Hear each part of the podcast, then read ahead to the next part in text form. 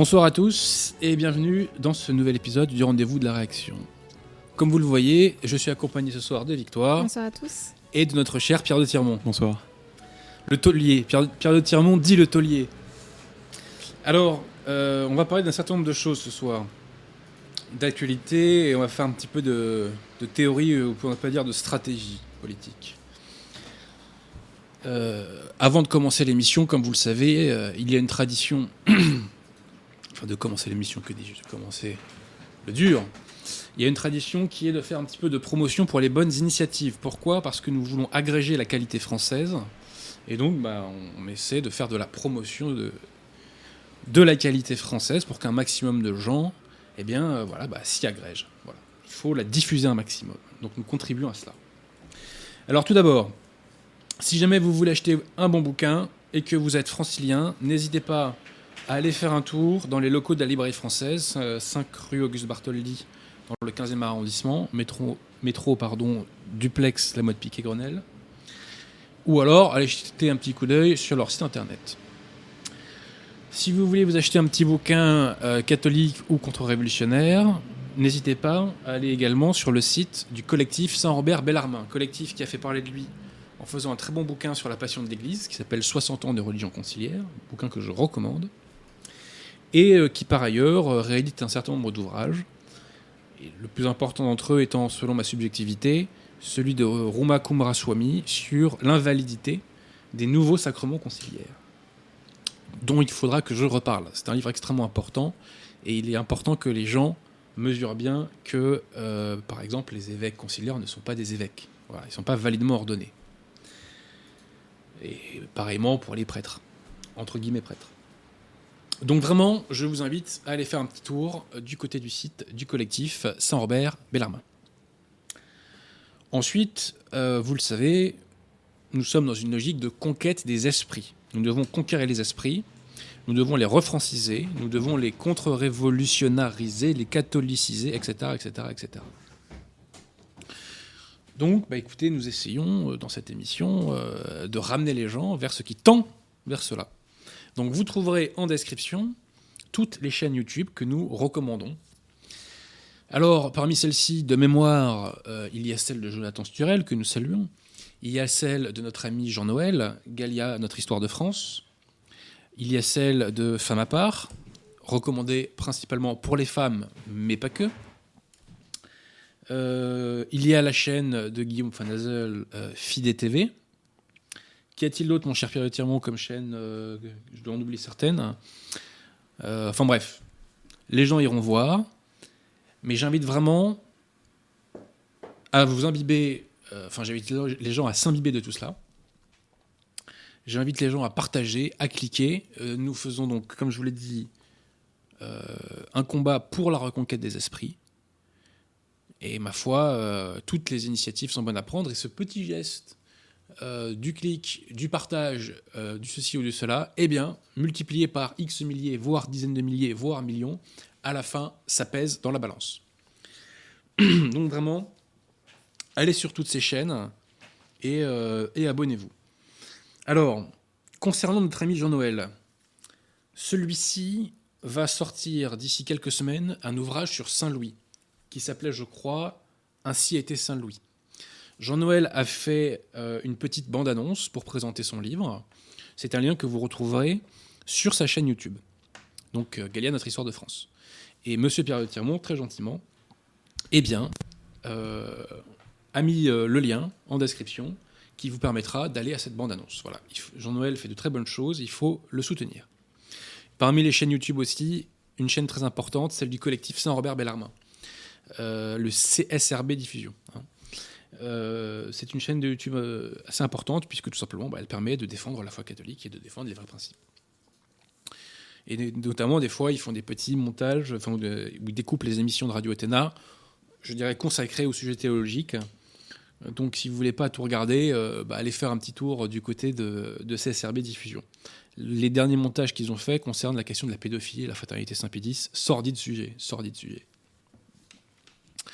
Alors, avant de commencer, je tiens, mais vraiment euh, mille fois, à remercier toutes les personnes qui ont d'une part vu et d'autre part relayé la fameuse vidéo de la chaîne YouTube Deus Est. Parmi les chaînes YouTube que nous recommandons ici, il y a aussi la chaîne Deus Est, qui a fait donc une vidéo qui s'appelle euh, La fausse église issue du Concile Vatican II.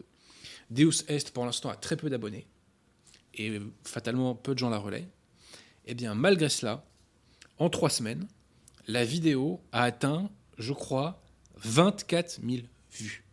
Ce qui, dans ces circonstances, est un carton en vérité, et la vidéo va aller sans doute vers les 30 000 vues. Donc pour un tel sujet, avec si peu de soutien, si peu de relais, oui, je, ne crains pas de dire que c'est un carton. Eh bien vraiment, je remercie mille fois les personnes qui ont permis euh, bah, l'existence de ce carton. Voilà. Alors, euh, un petit mot rapide sur l'actualité. on va commencer quand même par une bonne nouvelle. À savoir que les identitaires qui avaient été condamnés en première instance pour avoir occupé la mosquée à Poitiers en 2012 ont été relaxés. Alors, ils n'ont pas été relaxés pour des conditions de fond apparemment, mais pour des questions de prescription. Je dirais, peu importe. Ce qui compte, c'est de préserver socialement les bons éléments. Donc, euh, je suis heureux pour euh, les jeunes identitaires qui avaient été condamnés, eh bien que euh, en deuxième instance, ils soient relaxés. C'est une excellente chose. Ça va sans doute leur faire beaucoup de bien à titre, je dirais, individuel, humain, et ça va faire du bien à leur famille, ça va les rassurer. Donc vraiment, j'en suis très heureux. Et j'en profite pour faire mon mea culpa sur les identitaires parce que j'ai une vision caricaturale et fausse d'eux pendant certaines, un certain nombre d'années. Bon, ça faisait longtemps, certes, mais voilà, je, dois le reconnaître. Et aujourd'hui, je reconnais qu'ils font donc un excellent travail. Il faut les soutenir. Ils ne sont pas tout à fait dans les mêmes cercles, euh, je dirais, sur, dans les mêmes terrains que nous, mais peu importe. Il faut aller sur tous les terrains, de toute façon. Donc, on ne peut pas tout faire soi-même. Donc, bref, les, les identitaires font du bon boulot. Euh, aujourd'hui, euh, enfin depuis quelques temps, ils, euh, militent pour la remigration. Ils ont même fait un... Enfin, Valeur Actuelle, je crois, leur avait consacré une vidéo où ils évoquent la remigration. Donc voilà, soutenez les identitaires si vous pouvez le faire. On se souvient d'ailleurs de cette fameuse action avec l'hélicoptère, n'est-ce pas, aux frontières. C'était stylé, comme on dit. Voilà, donc pour une fois qu'il y a une bonne nouvelle, hein, autant la citer. Donc relax des identitaires, c'est parfait. Ensuite, un petit mot quand même sur cette fameuse loi Avia, qui fait, euh, j'allais dire, couler beaucoup d'encre sur Internet, entre guillemets, entre guillemets. Alors, cette loi Avia, faut-il en avoir peur et qu'est-ce que c'est? Cette loi Avia prévoit un mécanisme de notification commun, je dirais, pour signaler les appels à la haine. Et si ce dispositif n'est pas mis en œuvre, il y a des sanctions financières qui s'abattront sur les réseaux sociaux concernés. En réalité, cette loi Avia n'est qu'une façon d'officialiser ce qui se passe déjà. Car, M. Pierre Tirmont, vous me confirmerez que les chaînes sautent depuis déjà très longtemps sur YouTube. Pour des motifs rarement d'ailleurs explicitement euh, euh, revendiqué. Quoi, hein. Donc cette loi Avia n'est qu'une officialisation de quelque chose qui existe déjà. Donc en soi, je dirais qu'il n'y a pas le feu au lac. Et il y a d'autant moins le feu au lac qu'on peut croire, qu'on peut penser que euh, son application sera nul ou faible. Pourquoi? Premièrement, il est loin d'être dit, il est très très loin d'être dit que la, loi euh, soit euh, votée et promulguée. Parce que le Conseil constitutionnel peut très bien la retoquer, en considérant que l'atteinte à la liberté d'expression euh, est trop importante. D'ailleurs, Laetitia Avia est passée euh, à Sud Radio et j'ai vu un, extrait euh, de son interview très intéressant où l'intéressé dit Je suis pour la liberté d'expression, mais ce dont on parle là, ce n'est pas la liberté d'expression, c'est un délit. Sauf que ma chère euh, Madame Avia, c'est normalement au juge de déterminer si délit il y a ou pas. Ce n'est pas à vous ou au GAFA. Il y a une forme de privatisation, je dirais, de la justice qui, de ce point de vue-là, n'est pas terrible. Mais euh, cette privatisation de la justice, elle existe déjà, de toute façon, nous le savons. Hein. Donc, deuxième chose, rappelez-vous, euh, il y a quelques années de ça, Hollande a fait voter une loi de délit d'entrave pour l'IVG. C'est une loi qui, sur le plan du symbole, est choquante. C'est une loi qui envoie un message honteux pour la société, puisque le message envoyé, c'est il faut exterminer toujours un maximum de Français. Mais en pratique, cette loi euh, n'a, à ma connaissance, condamné personne, et en pratique, elle n'a pas eu d'application. Voilà. Donc la loi Avia peut très bien suivre, je dirais, un chemin identique. Ensuite, je pense que vous le savez tous, il y a actuellement une campagne médiatique, je dirais même euh, judiciaire et médiatique contre Laetitia Avia, puisque cette dernière est l'objet euh, d'une saisine euh, du Conseil de prud'homme pour harcèlement moral d'une part, je crois, et aussi pour discrimination. Ce genre de choses ne sort pas par hasard. Voilà. Donc ça veut dire qu'il y a des gens dans le système qui comprennent que son projet doit être torpillé. Le sera-t-il? Je ne sais pas je n'ai pas de boule de cristal. En revanche, euh, voilà, ce, genre de choses, ça ne sort pas comme ça.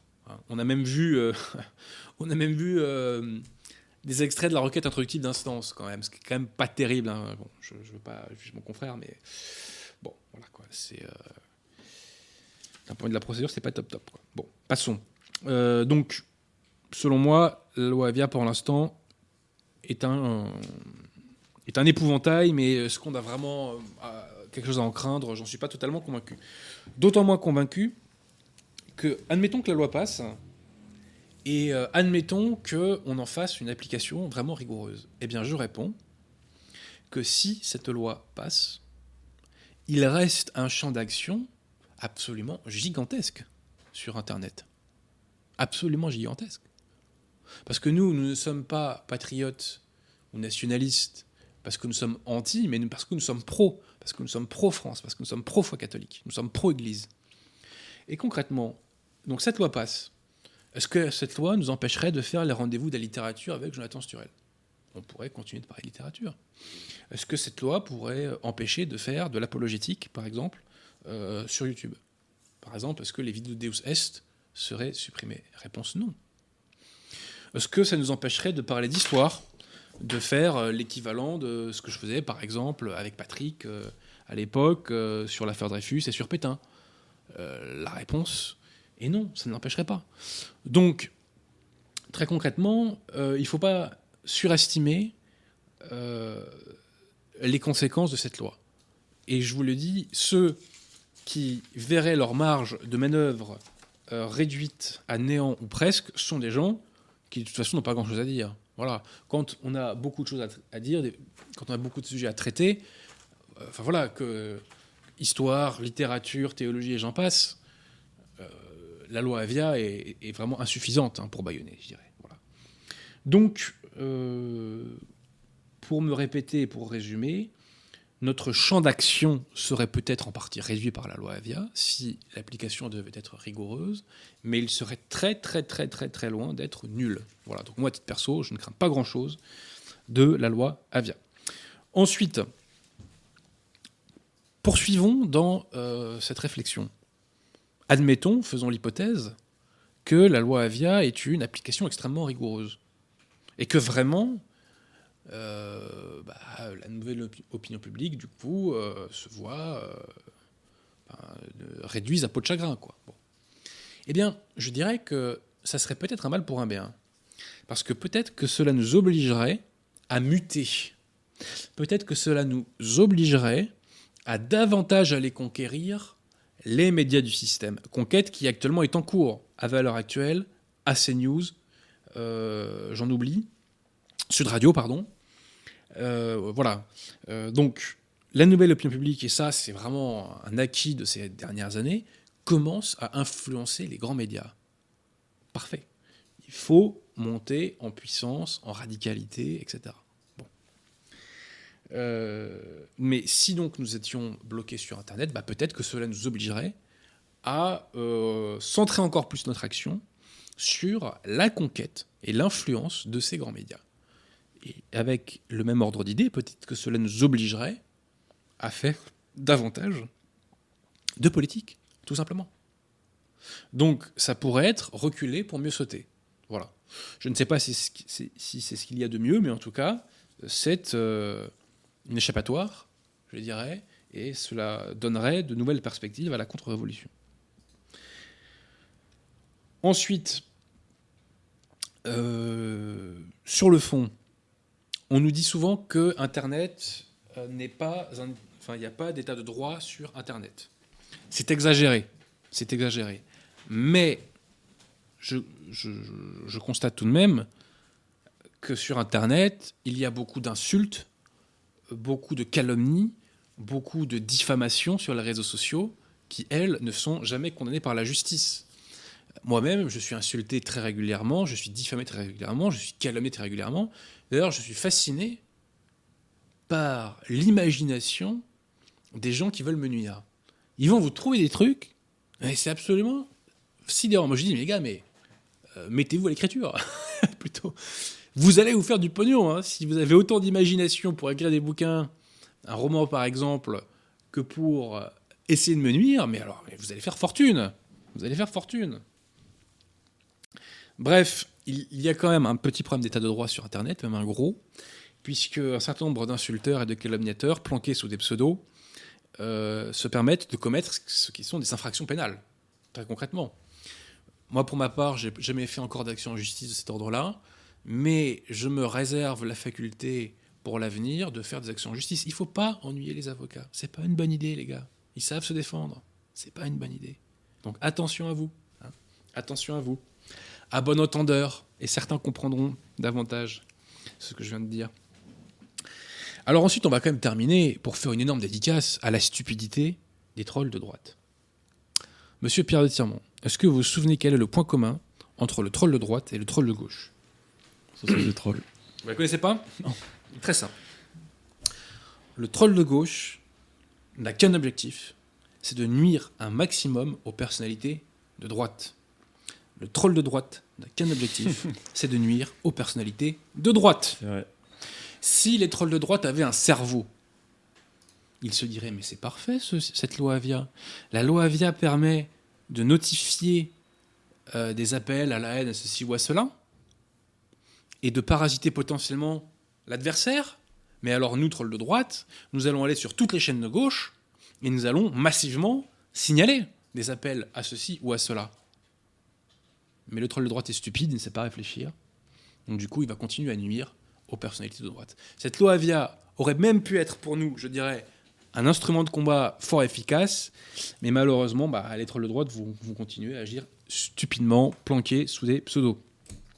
C'est dommage, c'est dommage, on ne peut pas tout avoir, euh, on fait avec les moyens du bord. Voilà. Voilà, voilà, voilà. Euh, alors, est-ce qu'on va commencer à prendre des questions tout de suite, euh, si on a, à tout hasard, ma chère Victoire? Il y a des dons.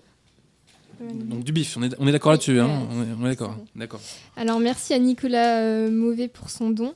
Merci à Guillaume B pour son don. Bonsoir à toute l'équipe. Que pensez-vous euh, des écrits de Maria Valtorta? On me pose à chaque fois la question. Euh, je suis fasciné par les gens qui me posent toujours les mêmes questions. C'est fascinant. Hein. On va me demander aussi ce que je pense de la Berriou, que j'apprécie par ailleurs. Hein. mais bref, les gars, il faut voir les émissions. Alors c'est bien, ça prouve que euh, c'est pas toujours les mêmes personnes qui regardent les émissions, donc c'est bon signe. Donc je ne, je n'ai pas creusé le dossier. Je vais demander à des personnes qui font autorité à mes yeux ce, qu'elles, ce qu'ils font en penser, mais a priori, euh, je le sens pas trop. Voilà, tout simplement. Alors merci à Foti pour son don. Merci à Eduardo euh, DiCaprio. bonsoir, petit soutien pour votre émission de qualité. merci à Louis pour son généreux don, un don pour la cause. Et merci à François64 pour son don. Question de Jinji Amano 8.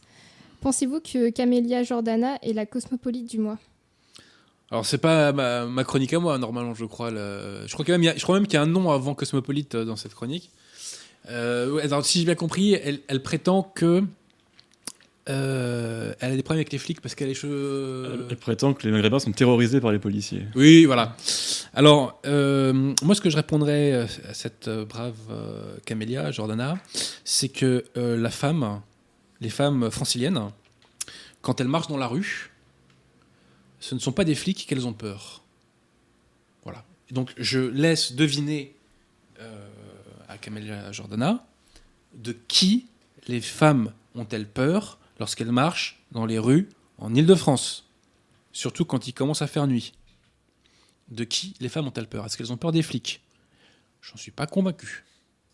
D'accord? Et je suis pas convaincu que l'économie parallèle qui tourne à 3000 à l'heure depuis euh, 30 ans en France soit spécifiquement l'objet de persécution. Si on avait voulu détruire l'économie parallèle en France, on l'aurait fait depuis très très très très très longtemps. Donc il faut arrêter de se foutre de nous. hein. Euh, Les violences policières peuvent exister, on l'a vu pendant les Gilets jaunes, et il faut les dénoncer. Mais elles sont dérisoires en termes de nombre à côté de la persécution que les racailles font subir au peuple français. J'ai pas les chiffres exacts, mais je crois que le nombre d'agressions gratuites se chiffre par centaines. Vous n'avez pas des chiffres là-dessus, monsieur Pierre Tirmont? C'est une toutes les 44 secondes selon les chiffres officiels. Donc vous êtes en train de me dire que toutes les 44 secondes, un Français de souche cogne sur un Noir ou un Maghrébin en France? Je suis choqué. Je suis choqué. Non mais vraiment, hein, je, je- je suis choqué. hein. Bref. Alors, est-ce qu'il y a encore des questions à ce stade, ma chère Euh, un autre don d'Adrien Gallien, merci à lui. Toujours un plaisir de vous entendre. Merci, cher ami, et merci pour les sous-sous. Les sous-sous dans la popoche, comme disaient les inconnus. Alors, on va poursuivre. Je voulais faire un petit retour sur mon ouvrage La France divisée contre elle-même. Pourquoi? J'ai eu l'occasion de faire une émission là-dessus il y a un mois à peu près avec l'équipe communautaire Paris. Et La France divisée contre elle-même est un livre qui traite de beaucoup de choses. Pour préparer cette émission, j'en ai relu quelques passages. Ça m'a permis, je dirais, de mesurer euh, ses limites, ce que je ferais différemment aujourd'hui. Et un certain nombre de choses. Je pense par exemple que le premier chapitre est à, est à réécrire totalement. Il y a aussi des passages sur l'émergence de l'anti-France que j'aurais pu euh, faire, qui auraient pu être mieux faits si j'avais lu Alain Pascal plus tôt. Et ça m'a permis aussi de voir ce que le bouquin a de, de solide, je dirais, qui a bien vieilli. Et il y a un sujet dont j'ai jamais parlé jusqu'à présent en promotion. Euh, et pourtant, j'ai j'ai beaucoup parlé, j'ai fait beaucoup d'émissions pour parler de ce livre. Mais il y a un sujet dont je n'ai jamais parlé. Ce sujet, c'est la comparaison que je fais, comparaison, je dirais, détaillée, entre les sociétés de pensée au XVIIIe siècle et ce que j'appelle moi la nouvelle opinion publique, c'est-à-dire l'opinion publique qui est spontanément née sur Internet et qui tend vers la droite, la contre-révolution, le catholicisme, etc. Les idées nationales, et, j'en passe. Alors, euh, c'est un des derniers chapitres du bouquin, puisqu'en fait, dans ce livre, La France disait contre elle-même, en quelque sorte, il y a un plan de conquête euh, politique, sociologique. Euh, je- J'essaie de trouver des pistes pour que concrètement nos idées reprennent le pouvoir. Bon. Je ne suis pas que dans le constat d'urgence, comme font beaucoup trop de gens qui se disent patriotes, nationalistes, etc. Je suis aussi dans une logique de conquête, conquête des esprits et de conquête du pouvoir tout court. Comment la contre-révolution peut-elle arriver au stade des institutions? Voilà la question qu'il faut se poser. Donc, vous disais-je, je, euh, je fais cette comparaison entre les sociétés de pensée et, euh, et la nouvelle opinion publique. Alors, je vais peut-être vous relire un tout petit extrait, parce que entre guillemets, ça a fait sting dans mon cerveau quand j'ai euh, relu Penser la Révolution française de François Furet. Et c'est là que j'ai eu le déclic pour la nouvelle opinion publique, pour ce concept. Citation L'irruption des masses populaires sur la scène de l'histoire offre à la pédagogie politique un public nouveau et immense. Public nouveau et immense, comme la nouvelle opinion publique. Dont l'attente transforme les conditions de la communication sociale. Communication sociale, Internet. Discours, motions, journaux ne sont plus destinés en priorité à l'attention des gens instruits, mais soumis à l'arbitrage entre guillemets du peuple. La Révolution inaugure un théâtre où la parole libérée des interdits, cherche et trouve un public, la nouvelle opinion publique, par son apesanteur. Et c'est ce passage-là qui m'a fait tilter. Voilà. Et donc, j'ai poursuivi cette analogie entre les sociétés de pensée et ces nouveaux courants, qu'on va appeler des lumières, et je dirais leur, montée en puissance avec cette nouvelle opinion publique, sachant que on va dans un sens différent politiquement, philosophiquement, théologiquement, etc. Mais d'un point de vue euh, pratico-pratique, il y a euh, des comparaisons intéressantes à faire. Alors, qu'ai-je fait dans la France divisée contre elle-même? Eh bien, c'est très simple. J'ai détaillé le propos de François Furet, ou plutôt, j'ai détaillé le propos de François Furet qui lui-même détaillait le propos d'un historien absolument exceptionnel, mort pendant la bataille de la Marne, qui est Augustin Cochin, qui a travaillé sur les sociétés de pensée. Et Furet, en quelque sorte, synthétise et euh, vulgarise euh, la pensée de Cochin. Donc, qu'ai-je fait? Eh ben, J'ai divisé en plusieurs parties le processus dégagé par François Furet. Et je l'avais dégagé en sept parties. Et vous allez voir que l'analogie est frappante. Alors, dans un premier temps, Furet constate que sous l'Ancien Régime, à partir des années 50 du XVIIIe siècle, il y a ce qu'il appelle la disponibilité du corps social. Ce qu'il veut dire par là, c'est que les institutions deviennent dysfonctionnelles.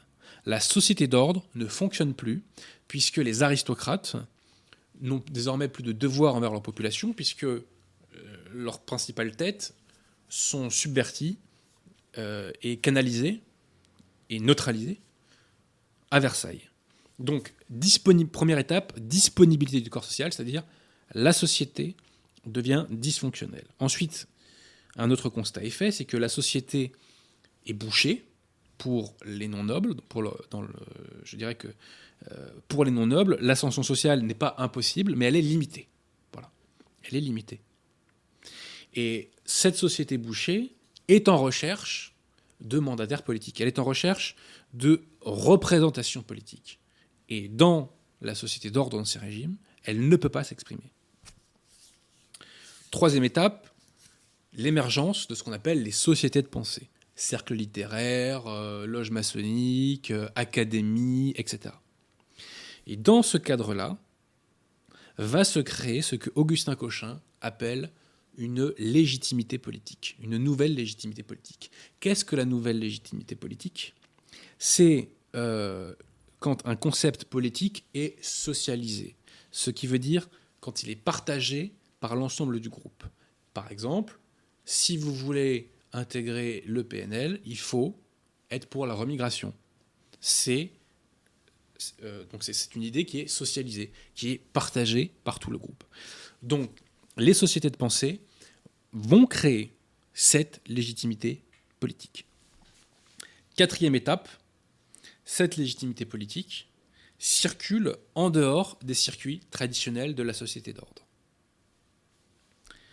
Cinquième étape, il y a un affrontement entre les réseaux qui sont travaillés, même plus que les réseaux, les secteurs de la société qui sont travaillés par cette nouvelle légitimité politique, et les secteurs de la société qui sont encore structurés par les valeurs de l'ancien régime. Donc cinquième étape. Sixième étape, la nouvelle légitimité politique, donc cette pensée socialisée, va s'engouffrer dans les pans de la société qui sont dysfonctionnels. Voyez, dans cette disponibilité du corps social. Donc concrètement, ces éléments bourgeois qui essaient de monter sous l'Ancien Régime et qui n'ont pas de représentation politique vont s'imbiber de cette nouvelle légitimité politique dans l'espoir d'avoir enfin cette représentation sociale. Et septième étape, l'Ancien Régime tombe parce que, bah, rappelez-vous, les euh, fragments de la société structurés par la nouvelle légitimité politique sont enfin plus forts que ceux de l'Ancien Régime. Et alors attendez, permettez-moi de retrouver, si j'y arrive, une petite citation de François Furet qui est très importante.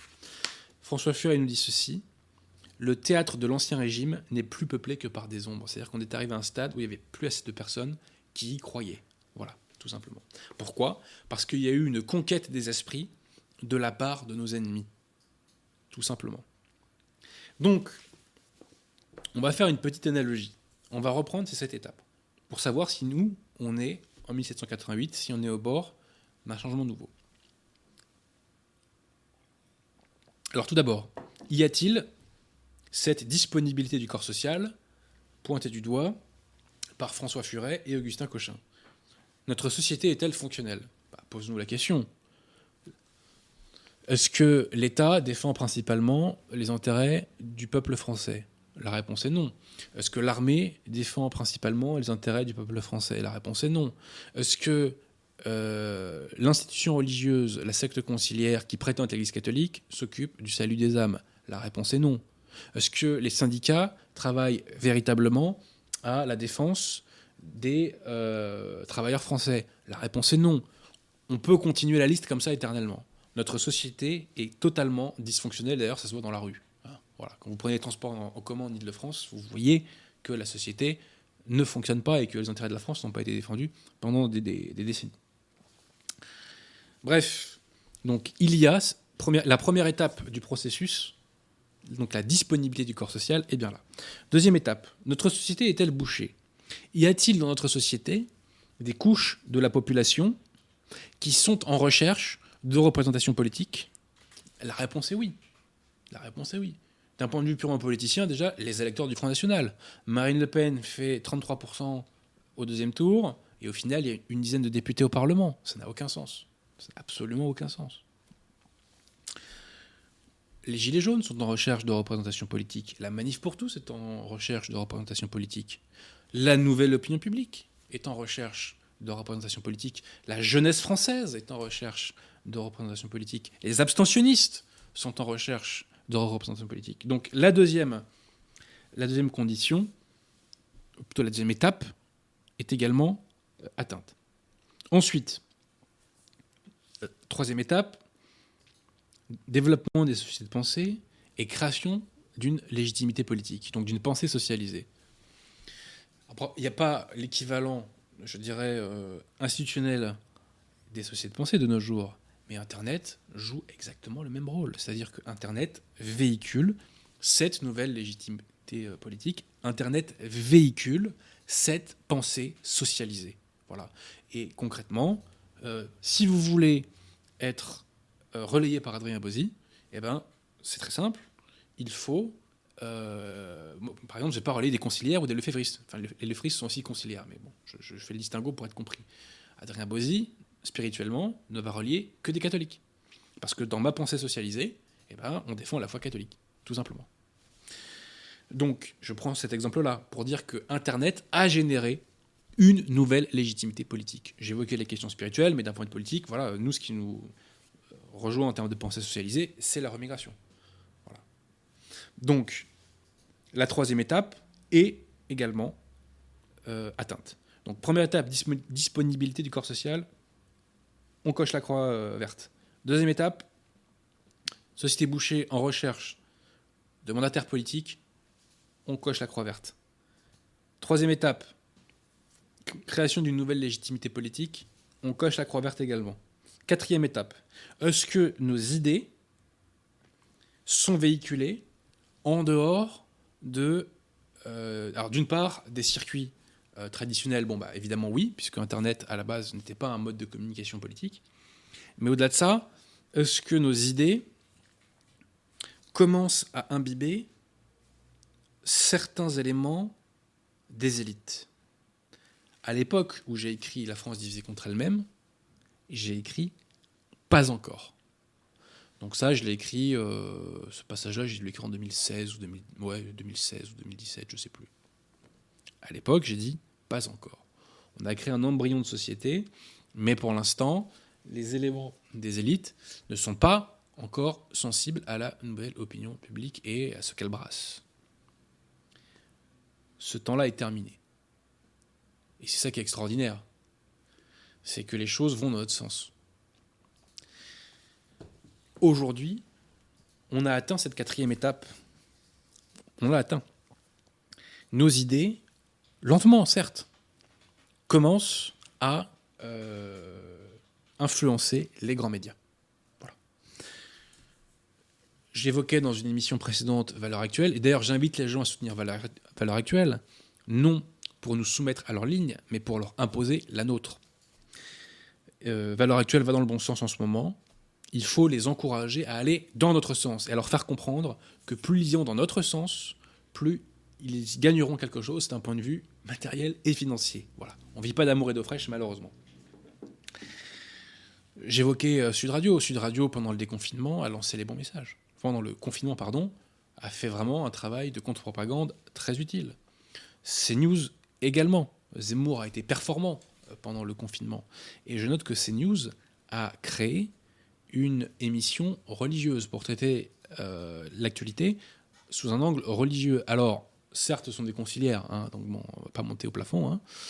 Euh, mais ce que je retiens, c'est l'attention d'assumer le fait religieux. Ce qui est, en France, un truc de dingue aujourd'hui, malheureusement, puisqu'on vit avec cette espèce d'anticléricalisme institutionnel qui empêche l'expression du fait religieux. Voilà.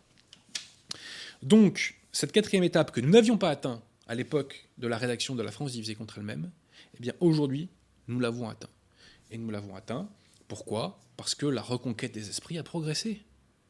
Et quand je dis reconquête des esprits, ce sont des gens à la base, mais ce sont aussi des gens au sein des élites ou au sein des classes euh, moyennes supérieures. Concrètement, ça veut dire que les gens, à valeur actuelle, du pigiste aux éditorialistes, s'imbibent de nos idées. À valeur actuelle, à Sud Radio, à CNews, et demain peut-être ailleurs encore. Donc ça, c'est une excellente nouvelle. Et je sais aussi qu'il y a des gens des élites, voire des oligarques, qui sont de plus en plus sensibilisés à nos problématiques. Et s'il n'y avait pas eu Marine Le Pen pour torpiller, je dirais, euh, le camp national politiquement, peut-être que ces gens-là se seraient ralliés à un projet sérieux depuis longtemps. Donc nous n'en sommes pas encore à l'étape 5 où il y a cet affrontement entre deux sociétés.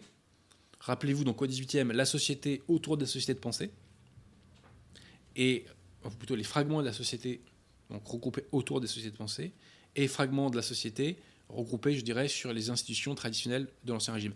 Je schématise parce que, en vérité, ces sociétés étaient aussi en partie imbriquées. Hein. C'est un peu plus compliqué que ça, mais je schématise pour comprendre cet affrontement, qui lui était bel et bien euh, réel. Donc nous ne sommes pas encore à l'étape 5.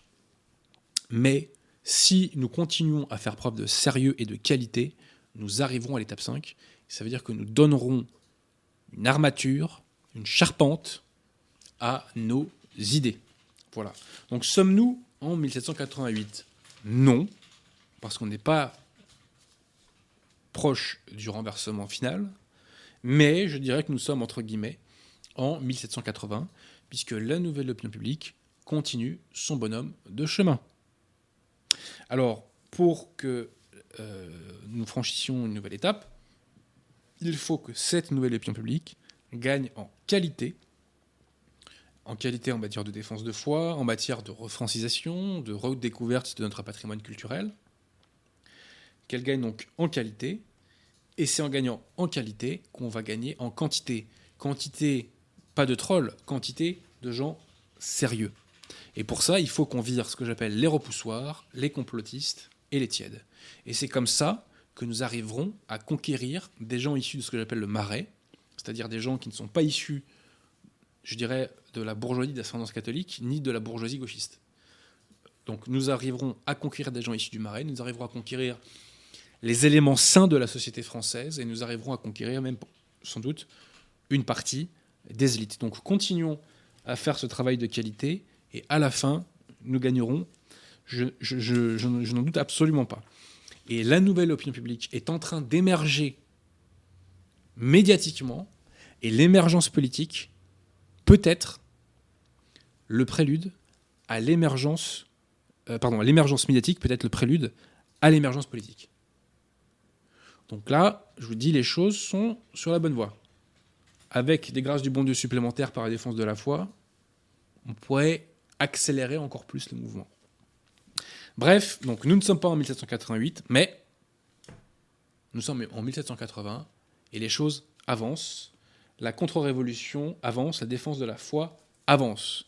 Et euh, les dernières actions de l'abbé Vigano Donc l'abbé Vigano, qui est un prêtre conciliaire, mais qui a un discours aujourd'hui, vacantistes, hein, puisque concrètement, il appelle Bergoglio Bergoglio. Il a déclaré qu'il fallait revenir sur Vatican II. Il a déclaré que Ratzinger avait menti, euh, ou il l'a pas dit aussi explicitement, mais que la secte conciliaire a menti sur le troisième secret de Fatima. Euh, donc les choses vont dans notre sens, à tous les points de vue, politiquement, spirituellement. Mais attention, attention aux gens qui parasitent nos actions. Attention aux faux amis. Voilà. On marche sur deux jambes, foi catholique contre révolution. Et ça, il ne faut pas l'oublier. Ça doit être la base de notre combat. Voilà, je voulais parler de ce chapitre de la France divisée contre elle-même, dont j'ai jamais eu l'occasion de parler jusqu'à présent. Et euh, bah, c'était un manque. Voilà, c'était un manque. Alors le bouquin a bien marché, puisqu'on en est vendu entre, euh, 3500 et 4000, j'ai pas les chiffres exacts. Puis il continue à se vendre hein, de toute façon. Euh, mais voilà, je voulais vraiment parler de ce passage-là parce que c'est, me semble-t-il, très important parce que nous sommes dans une logique de conquête. On n'est pas là pour se plaindre en permanence de la situation. Il est important de faire des constats justes, mais ces constats justes ne sont que la base de notre action. Après, il faut combattre. Il faut combattre. Et je sais que beaucoup de gens ont apprécié dans la France contre elle-même le fait que je donne des pistes d'action pour agir concrètement, sans délire, sérieusement, sainement, si je puis dire. Voilà. Donc, faisons ce combat et continuons à, euh, à faire émerger médiatiquement, parce que ce sera le prélude, euh, à faire émerger médiatiquement donc la nouvelle euh, opinion publique, parce que ce sera le prélude à l'émergence politique. Et notre objectif, quel est-il? Eh bien, notre objectif, c'est la défense de ce qu'on appelle euh, le Christ roi. hein. Je renvoie les gens à Quas Primas euh, de Pie. On veut restaurer les bons principes, on veut détruire la révolution. Et euh, cette destruction des faux principes pourra se faire, enfin, se fera peut-être par étapes. Et la première étape, c'est l'inscription dans la Constitution française de, euh, des racines chrétiennes de la France. Pourquoi? Parce que cette mention pourrait venir totalement subvertir et altérer les institutions révolutionnaires. On pourrait concrètement avoir un, un contrôle de constitutionnalité des lois totalement différent. Parce que avec cette mention, on peut retoquer le mariage gay, on peut retoquer la création de mosquées, on peut retoquer plein de choses. Ça serait vraiment euh, un bouleversement colossal de nos institutions, de la vie politique, de la vie sociale. Donc, nous devons viser le Christ roi, et la première étape, c'est l'inscription dans la Constitution des racines chrétiennes de la France.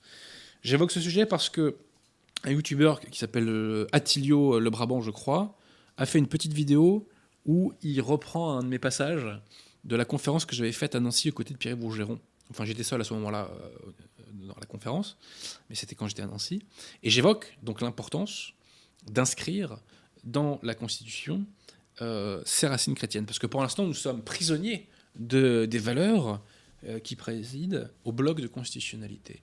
Donc pour changer tout cela, il faut inscrire dans notre Constitution donc, euh, les racines chrétiennes de la France, qui seront que le début, je l'espère, qu'un pas en avant vers le Christ roi, sachant que Constantin euh, n'a pas fait un catholicisme d'État du jour au lendemain. hein. Ça s'est fait très lentement, ça s'est mis en place sur plus d'un siècle, hein, le Christ roi, euh, au, début de, au début du triomphe de l'Église. Voilà. Bon, est-ce que nous avons des questions, ma chère Victoire? Euh, oui. Hum, Tout d'abord, merci à Jean RSA pour son don. C'est bien, Jean RSA, c'est bien, merci pour le bif. faites-vous un prix pour les bénéficiaires du RSA Faites-vous, hein Un prix. Pour les vrais bénéficiaires du RSA, euh, peut-être, euh, faudra que j'y songe. Euh, question de QSDF GHJ. Euh, Non, je réponds pas, il est trop bidon son pseudo. Non, je plaisante, c'est une blague, c'est une blague, c'est une blague, une blague. euh, que répondre à ceux qui disent que, que Louis Rougier a produit des, des faux dans Histoire d'une mission secrète? Bah, qu'il le prouve. Et il y a beaucoup d'autres témoignages qui corroborent ceux de Louis Rougier. Donc c'est absolument grotesque, si vous voulez. hein. Euh, il y avait notamment Jacques Chevalier. Enfin voilà, c'est concrètement, euh, les accords euh, secrets franco-britanniques ne peuvent pas être sérieusement contestés. Donc, et, d'ailleurs, la la meilleure preuve, c'est qu'ils ont été appliqués à la lettre. Donc c'est assez grotesque. D'ailleurs, bah tiens, on retombe sur nos pattes, ma chère Victoire, puisque j'en parle pas mal dans la France divisée contre elle-même. Euh, Euh, question de d'Almen de Tent.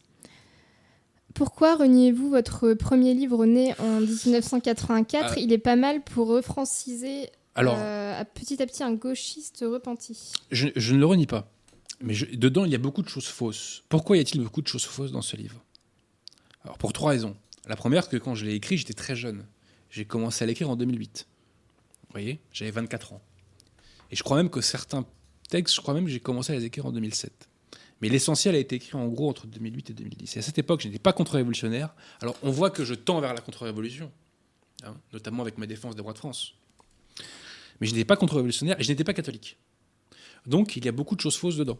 Mais je n'exclus pas un jour de faire une version de Né en 1984 euh, censurée euh, par mes soins.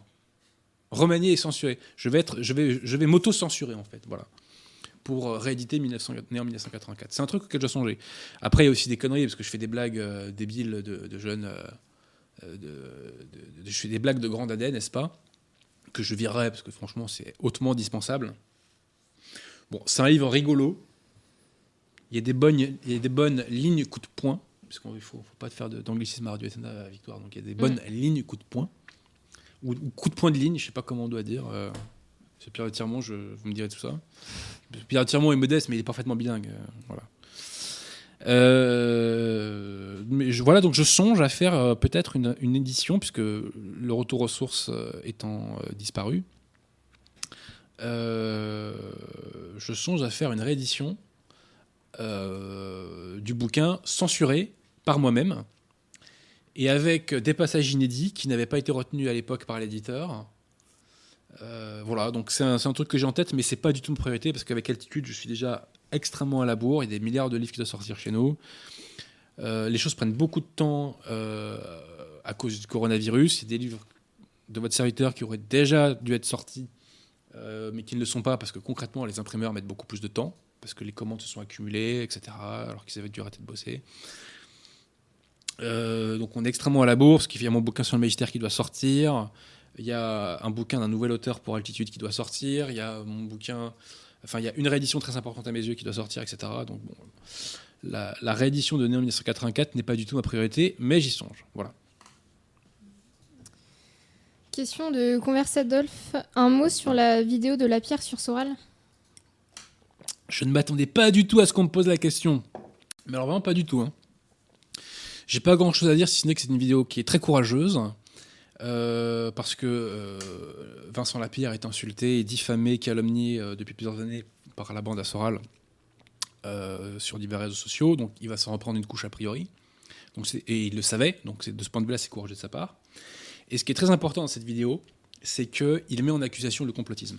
Et ça, vraiment, il faut qu'on sorte. Enfin, c'est pas qu'on sorte parce que nous, on n'est pas dedans, mais il faut éloigner de nous tout complotisme. Parce que ce qui est en jeu, c'est la crédibilité de la nouvelle opinion publique aux yeux des éléments sains de la société qui ne sont pas encore convertis à nos idées. Voilà. Donc il faut s'éloigner de, euh, de tout complotisme, il faut éloigner les complotistes de nous, il faut éloigner le repoussoir de nous, et il faut nous concentrer sur ces deux axes que je vous ai dit, foi et contre-révolution. Donc la vidéo de Vincent Lapierre est très courageuse, et je soutiens Vincent Lapierre. Et je lui souhaite bon courage et bonne chance pour la suite. Voilà. Euh, Question de K. Que pensez-vous de, de la faveur de Macron à, à Villiers concernant la ouverture du Puy du Fou? C'est pas une faveur, hein. c'est que on voit qu'en Italie, les euh, restaurants euh, réouvrent. Italie qui est le pays qui a été le plus ravagé par le coronavirus. Donc si on ouvre les restos en Italie, a fortiori, je pense qu'on peut ouvrir les, euh, les sociétés d'événements comme le Puy du Fou. Voilà. Le Puy du Fou, c'est entre guillemets un État dans l'État. Et le Puy du Fou, c'est une machine de guerre contre-révolutionnaire qui œuvre à la reconquête des esprits. Le Puy du Fou euh, permet à des millions de Français, je dirais, de s'imbiber euh, de euh, la France véritable. Donc le Puy du Fou, c'est une machine de guerre au service de la France. Il faut aider le Puy du Fou. Si vous êtes de la région, ou même d'ailleurs si vous, si vous n'êtes pas de la région, si vous le pouvez, allez au Puy du Fou. Allez au Puy du Fou. Le Puy du Fou doit être soutenu. Le Puy du Fou fait un carton à l'échelle mondiale. Il est en train de s'exporter partout dans le monde. le Puy du Fou, face à l'histoire, a le mérite immense d'avoir récupéré l'anneau de Sainte-Jeanne d'Arc. Voilà, donc il faut aider le Puy du Fou. longtemps, je m'étais trompé sur les identitaires. Et ben c'est pareil, je m'étais trompé sur De Villiers. Il fait un énorme taf. donc soutenez le Puy du Fou, allez-y. Sinon, sur le fond, j'ai pas grand-chose à dire. Je crois que Philippe Édouard Philippe, qui fait du zèle pour jouer au dur, voulait, euh, enfin, était hostile à la réouverture.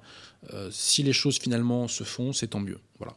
Peut-être que Macron, pour nuire à Édouard Philippe, euh, a forcé le mouvement, parce qu'il y a des tensions actuellement entre les deux. Tensions révélatrices. Deux tensions dans l'état profond en vérité. Et, voilà, donc euh, c'est une très bonne chose. Et euh, soutenez euh, De Villiers et le Puy du Fou et tout ce qui se fait autour. Voilà. merci à Julien Thiolet pour son don. à quel âge vous êtes-vous converti? Je ne vous le dirai pas ça, mais c'était il y a quelques temps maintenant. Quelques temps maintenant. Parce que ça, c'est très intime comme question. Pour l'instant, je n'ai pas d'autres questions. Eh ben, quelle est la tradition quand il n'y a plus de questions?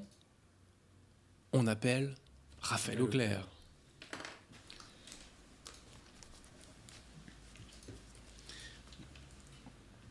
Raphaël Auclair qui va nous parler ce soir euh, du coronavirus en Russie.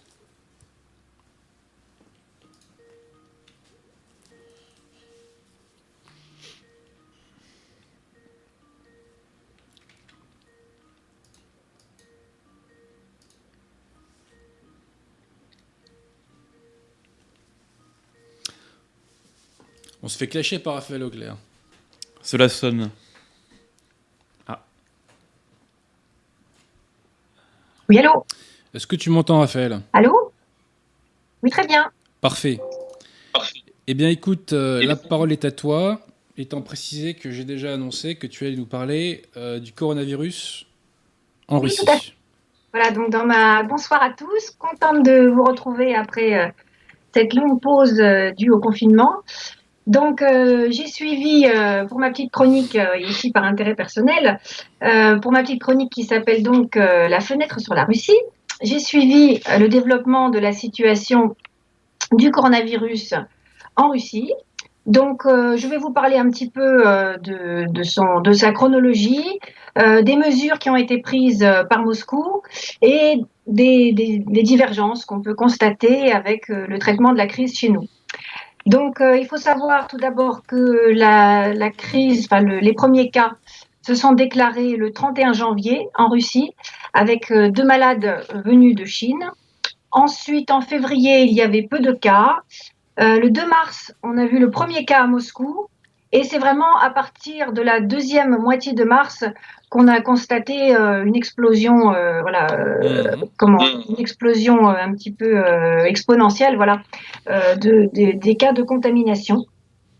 Donc maintenant, donc qu'est-ce qu'a fait la Russie en général? Donc le, le, choix a été fait à partir du 30 mars de fermer les, les frontières. Sauf bien sûr pour les marchandises. et une chose qui est intéressante, c'est que la Russie a fait le choix du dépistage. Donc, euh, à partir euh, du mois de février, il y a eu 20 000 personnes testées par jour. Et à partir du mois d'avril, 100 000 personnes qui étaient traitées par jour euh, jusqu'à maintenant. Oui, donc c'était vraiment extrêmement voilà, intensif. donc, au niveau du confinement, le confinement a été décrété à Moscou le 30 mars. Et il n'est toujours pas levé. Donc euh, les Russes sont, euh, sont toujours... Euh, voilà, ça a commencé plus tard que nous, puisque nous on a commencé à la mi-mars, mais ils sont encore confinés. On parle de le lever au début du mois de juin. Alors les Russes utilisent un système de laisser-passer électronique avec des, des sortes de, de QR codes, un petit peu comme ceux qu'on a avec les attestations. Euh, donc euh, le, le, taux de mortalité euh, à Moscou a beaucoup augmenté en mai par rapport au mois d'avril.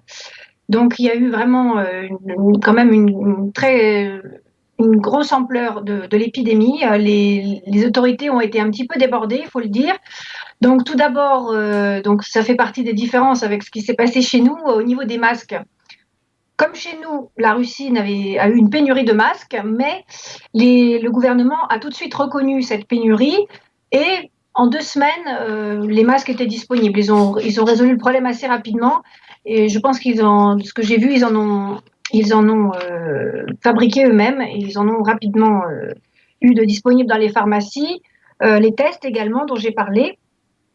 Ensuite, déjà dès le 10 mars, vu que les services étaient, euh, les services hospitaliers, les cliniques de Moscou euh, commençaient à être saturés, on a lancé la construction d'un hôpital dédié aux maladies infectieuses dans les environs de Moscou pour désengorger toutes les structures de la capitale. Et début avril, on a lancé la construction de 16 centres médicaux dans différentes régions du pays pour un montant d'environ 100 millions d'euros pour à chaque fois désengorger les services. Donc, euh, on a l'impression que c'est assez. Euh, le, traitement de la crise euh, semble assez efficace. Poutine a annoncé récemment, le 22 mai, qu'il y avait une, stabilisation de la crise. Donc, on commence à être, à voir le bout de l'épidémie. également, il y a eu certaines annonces faites par le, président du Centre national de recherche médicale qui s'appelle Léo Bokeria, et qui pressent une fin d'épidémie pour la fin de l'été. Euh, et d'autre part, euh, 44 des 85 régions vont prochainement passer à la première étape de déconfinement. Donc on, voilà, on arrive petit à petit à, voilà, on, arrive au terme de, de, la période la plus intense de l'épidémie. Malgré tout, bien sûr, euh, les, les Russes restent sur leur garde. Alors, euh, dans ce qu'on peut noter de différence par rapport euh, à nous, euh, alors il y a eu en Russie, dès le début de l'épidémie, ce qui est intéressant, au niveau même présidentiel, un grand souci de savoir comment occuper les gens pendant le confinement, avec un, vraiment un souci de leur santé mentale pour pas que tout le monde devienne fou et commence à déprimer ou à ou à, stresser pendant le donc vraiment à, à stresser pendant le confinement. Donc, euh, par exemple, le président avait fait toute une réunion particulière pour réouvrir euh, certains musées. Euh, je sais pas, je crois pas que ça a été fait en France. Enfin, il y a eu des, je crois, des initiatives peut-être au niveau municipal, au niveau de certains musées, mais là, c'est une initiative qui a été euh, vraiment centralisée au niveau présidentiel pour donner un maximum d'accès à des divertissements au sens propre pour les Russes euh, pendant la période de confinement. Euh, D'autre part, euh, il y a également euh, toutes sortes de, de, de, de dates importantes pour la Russie qui ont été qui ont été décalées. Donc, notamment, il y avait le vote des amendements de la Constitution qui était prévu le 22 avril, qui a failli être maintenu. On en reparlera a... de ça, ma chère oui, on reparlera de la Constitution, c'est très intéressant, mais qui a été malgré tout repoussé in extremis par risque évidemment de contamination. Et également, bien évidemment, le, jubilé euh, de la cérémonie euh, de, l'anniversaire de la victoire, les 75 ans de la victoire de 1945, qui était prévu pour le 9 mai euh, et qui a été pour l'instant euh, repoussé à une date inconnue. Alors la grande question pour nous qui sommes français, euh, c'est de savoir si euh, la, France euh, y sera présente. Rappelons que Macron a été cordialement invité par Vladimir Poutine à y assister. Et de même, il y a également le, régiment Normandie-Niemen en mémoire de la coopération franco-russe pendant la guerre, qui a été invité à défiler avec l'armée russe. Donc, j'ai fait beaucoup de recherches, mais pour l'instant, en tout cas dans les sources ouvertes, il n'y a pas de réponse. Mmh. Euh, on peut un peu s'inquiéter euh, par un, un signal, c'est-à-dire que euh, aux dernières nouvelles, les relations avec la Russie étaient quand même euh, très tendues. Euh, je rappelle que Macron avait annoncé, alors lors de la conférence à la sécurité, sur la sécurité de Munich au mois de février, que la Russie cherchait uniquement à déstabiliser les démocraties entre guillemets euh, occidentale. C'est trop beau. Pas... Oui, c'est drôle, oui. C'était pas spécialement amical comme déclaration. Euh, Est-ce qu'il et... croit vraiment quand il dit ça? Moi, c'est qui, qui... la question que je me pose. Il croit vraiment au, au baratin, là, son baratin? Bon, il, est, au premier degré, euh, Macron, quand il dit ça? Peut-être, peut-être. Ou alors. Bref, pardon, excuse-moi, je t'ai coupé. Beaucoup d'ironie. Mais en tout cas, voilà, Trump a, annoncé d'ores et déjà qu'il ne s'y rendrait pas. D'ailleurs, sans prendre en considération la, situation du Covid, donc apparemment, même après la fin de l'épidémie, il ne s'y rendra pas. Donc, comme Macron a quand même une forte tendance à, suivre euh, pas à pas, à marcher dans les pas euh, de, Trump, on peut s'attendre effectivement à ce qu'il n'y aille pas, ce qui serait extrêmement regrettable compte tenu de tout ce que la Russie a fait pour permettre euh, la, victoire de 1945. Rappelons qu'il n'y aurait jamais eu de, de, débarquement de Normandie si la Russie n'avait pas pris les dix fois plus de troupes allemandes sur le front de l'Est euh, qu'il n'y en avait au débarquement. Il n'y a, eu que 20 millions de morts, c'est bon, c'est pas comme s'il y avait eu des sacrifices, euh, voilà, c'est bon. Hein, malheureusement, on a, on a, malheureusement, on a beaucoup de mal à. Je crois que c'est 25, millions de morts, dont la moitié de civils, je crois. Euh, non, c'est 20 millions. Autant pour moi. C'est 20, mais énormément de civils, énormément également de, d'appelés qui ont été vraiment jetés sous les tanks. Et c'est vrai que, alors c'est vrai qu'il y a eu énormément d'erreurs euh, et de, de, la part de l'armée russe dans la gestion. Euh, c'est une autre question. Mais le fait est qu'il y a eu énormément de sacrifices et qu'on a qu'on s'en souvient trop peu. Euh, il faut quand même se rappeler que lors du débarquement, lors de l'anniversaire du débarquement l'année dernière, la Russie n'a pas été conviée, ce qui est quand même le comble. Ça, c'est un pur scandale, hein. vraiment, c'est honteux, absolument honteux. C'est honteux. J'avais d'ailleurs écrit un article sur Spoutnik euh, à cette occasion. Euh, qui, dit, qui s'appelait euh, Le rideau de fer médiatique n'est pas encore tombé, c'est-à-dire qu'il y a toujours cette, cette frontière des mémoires où, en Europe on a tendance à oublier tout ce qu'a fait la Russie. Et j'invite les auditeurs à lire mon dernier article qui est paru dans le journal Méthode, qui s'appelle Manifeste pour une nouvelle alliance franco-russe, où justement je reviens sur toute l'histoire qui lie euh, la Russie et la France, sur toutes les fois où euh, la collaboration entre la France, en collaboration dans le sens positif, disons l'interaction, a été fructueuse et où toutes les fois où la Russie a littéralement sauvé la France, que ce soit en 1815 lors du congrès de Vienne, en 1915 lorsque la Russie a, déployé euh, des, dizaines de milliers de soldats russes sur le, en France. Ouais, c'était en 14 même, hein, ma chère Raphaël. Hein. Hmm, il me semble que c'était en 15. Ah, pendant la bataille de la Marne, euh, ils, ont attaqué. Ils ont attaqué les Allemands pour faire diversion. bah, mais, ils ont peut-être fait la même chose en 1915, ceci posé. Il me semblait que avaient été, les contingents avaient été euh, dépêchés en, 1915, mais bon, c'est à vérifier. Et donc, euh, également, euh, mais comme je le disais au moment du débarquement, et tout récemment, on l'a vu lors de l'incendie de, de Notre-Dame, où Poutine a, a, tout de suite réagi, a dit que c'était une tragédie pour les Russes, que les Russes pleuraient en voyant ça, et a proposé immédiatement de dépêcher les meilleurs spécialistes russes, et Dieu sait qu'il y en a, euh, justement de la construction de cathédrales et d'églises pour euh, aider au plus vite à la restauration de, de, Notre-Dame. Voilà, donc c'est vrai qu'on a tendance, et surtout les gouvernants, euh, ont tendance trop souvent à, balayer d'un revers de main cette main tendue russe qui est, à ma connaissance, absolument franche, puisqu'il y a une véritable franco francophilie en Russie qui est, qui est absolument époustouflante quand on voit euh, le nombre de fois où, où les Russes se sont pris euh, voilà, euh, des soufflets de notre part et mmh. vers d'alliance absolument assez sournois et malgré tout ils persistent à, à mesquin, mesquin. Bah oui, oui, oui, c'est vrai. La, non-invitation de la Russie, c'est mesquin et minable. Mmh, mmh. Oui, c'est ce que je pense aussi. Enfin bon, euh, donc là c'était, euh, j'ai digressé un petit peu euh, sur les relations franco-russes en, référence au, 9 mai, mais également voilà, donc toutes sortes de manifestations sont repoussées. également, on peut noter par rapport à la, à la Russie en France, par exemple, on peut se rendre compte que dans les médias, il y a beaucoup moins de débats qu'en Russie.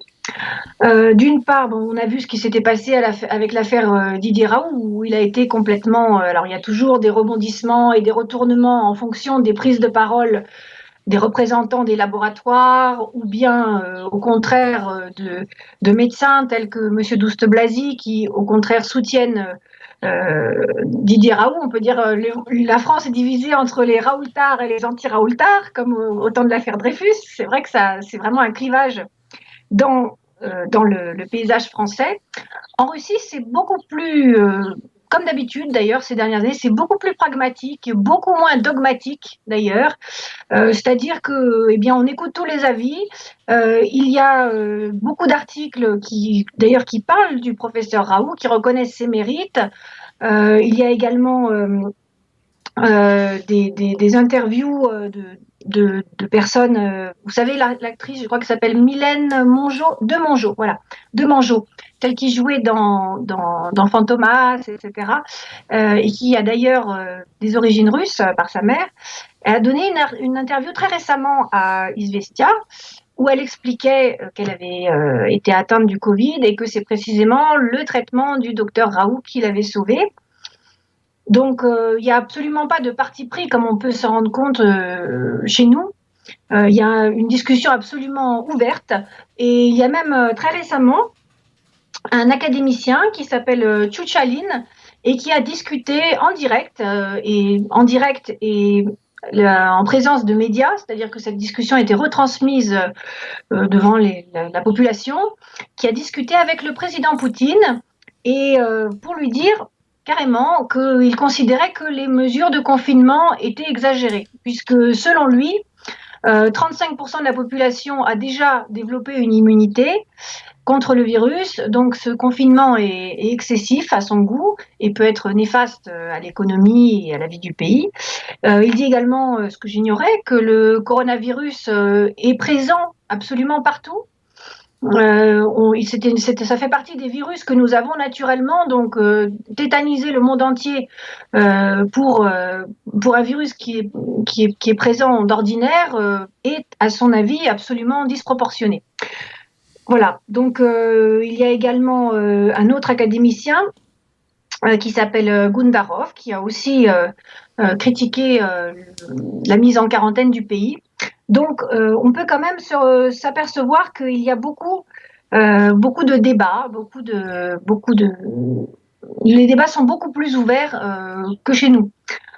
également, il s'est passé quelque chose d'assez étonnant et assez révélateur, c'est-à-dire que Michoustine, vous savez, le Premier ministre russe, a eu le coronavirus et tout de suite, euh, énormément d'observateurs de tous bords ont considéré que euh, c'était en fait qu'il n'avait, en fait, ils n'ont pas cru qu'il avait euh, le coronavirus.